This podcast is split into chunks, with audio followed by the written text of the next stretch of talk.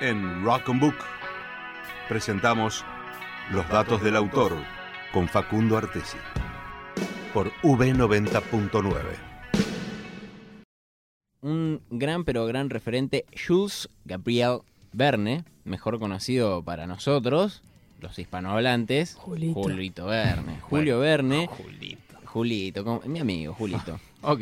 Nacido el 8 de febrero de 1828 Acuario, en la perdón. ciudad de Nantes. Sí, estamos muy a full con, con los signos, el horóscopo. Terrible. Bueno, un gran, un gran escritor, poeta, dramaturgo francés, Sí. célebre más que nada por, por lo- los relatos de sus viajes, sus aventuras y no, hay algunos que no son sus viajes, sino viajes que va imaginando o, va relatando y así fue como fue haciendo su fama. Es bastante interesante la historia de vida de este escritor, de este autor, porque si bien pertenece y perteneció, mejor dicho, a una familia muy bien parada económicamente, con muy buen caudal de dinero, si bien le sirvió para conseguir contactos, fue una persona que trabajó demasiado. Demasiado para lograr su, su objetivo, que era ser un escritor desde que se rozó con, con la literatura.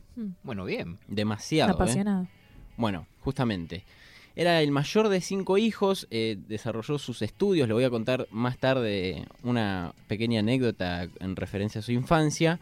Él cuando termina los estudios secundarios decidió comenzar a estudiar derecho, más que nada por una casi obligación del padre, que lo, lo inculcaba que siga derecho, pero si bien Julio iba a terminar los, los estudios de derecho, no quería ejercer. ¿Y el padre era doctor en leyes? El padre, no, el padre se dedicaba a otra cosa, pero Ah. quería que... El sueño del padre, Claro, ¿no? sí, el sueño del padre como hay tantos padres, ¿no? Mm. Bueno, y gracias a un tío de la alta cumbre de París, mientras iba estu- estudiando Derecho, conoció a grandes escritores que le permitieron tener una punta en el mundo de la literatura.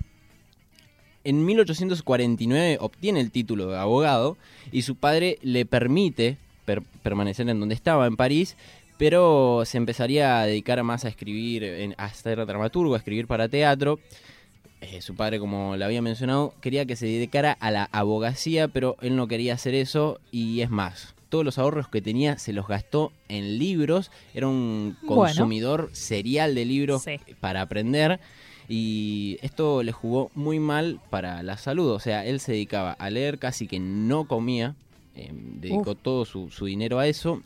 Eh, es lo que se decía, ¿no? Básicamente lo que retratan los, los historiadores. Es más, hasta hay una carta que, que se presenta en el libro de Mayor Orguilés llamado Grandes Biografías Jules Verne, Sí. que la carta es una carta que le envió Jules a su madre en 1849. Ajá. Dice así, trabajo de la mañana a la noche sin parar, y así todos los días. El estómago sigue bien, pero los tirones de la cara me molestan mucho. Además, como tengo que tomar siempre algo, ya no duermo absolutamente nada. Todas estas molestias proceden de los nervios que tengo siempre en extrema tensión. Bueno, se dice que trabajar tanto apenas tenía dinero para alimentarse y le, causó incontinencia intestinal, parálisis facial, además de que se cree que fue una de las causas por la cual empezó a tener diabetes. En 1859 viaja a Escocia. Bueno, re- recordemos que siempre tuvo un aval de dinero, por más de que él decidió dedicarlo a, a A la literatura, siempre le bajaba un dinero su padre cuando él se lo pedía. Pero Ah, no, bueno. no, no lo hacía seguido. Tenía una vida bastante forzada. Cuando viaja a Escocia, escribe lo que sería su primera obra de ficción científica, eh, o sería también la primera novela que escribió, que se llama París en el siglo XX.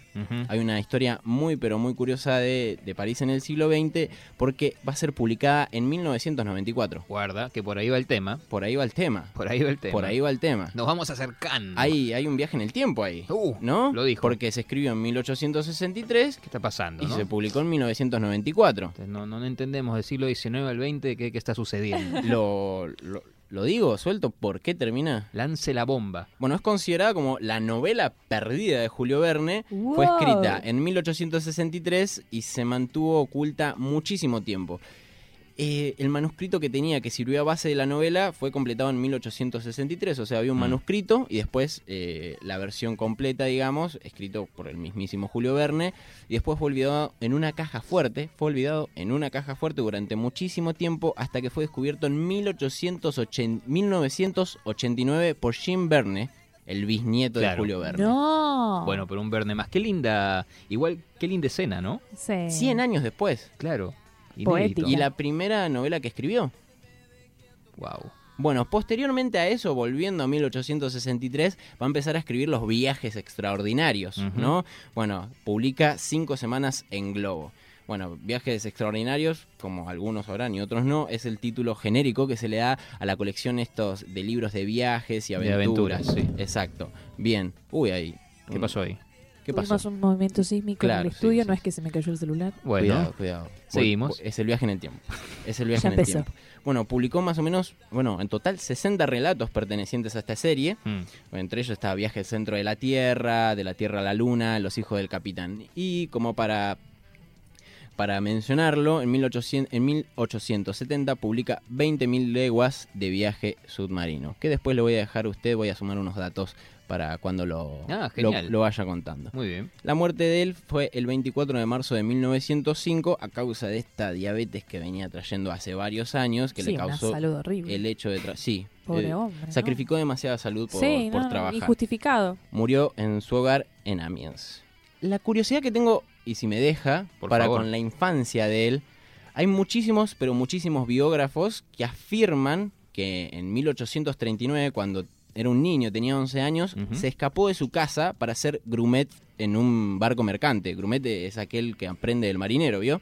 Ah, mira. Bien. No, no sabía. Bueno, el, el barco, el barco iba hacia India y se llamaba Coralí. Él quería estar ahí para tratar de comprarle un collar de perlas a su prima. Quería trabajar Qué ahí ternura. de quien estaba enamorado, medio raro. Ah, bueno. Dejó Pero, de ser un poco bueno, tierno como Se para dice volverse un en, problema. en las, en las biografías que relatan eso que eh, su padre alcanzó a Julio y lo bajó del barco. Uh, No, y, y lo bajó también. Y lo bajó. Lo bajó. Literal. Y menos mal que no se Le enteró lo de la pinchó el prima. globo. No, ya, bien, está coloquialismo, ah, bien, bien. Bien, te- me gustó esa. Sí, sí. Aparte que se caen los celulares, pero estamos, estamos Una genial. cosa de loco. Bueno, estuvo Facundo Ortesi con los datos del autor, como Los siempre. datos del autor. Verídico.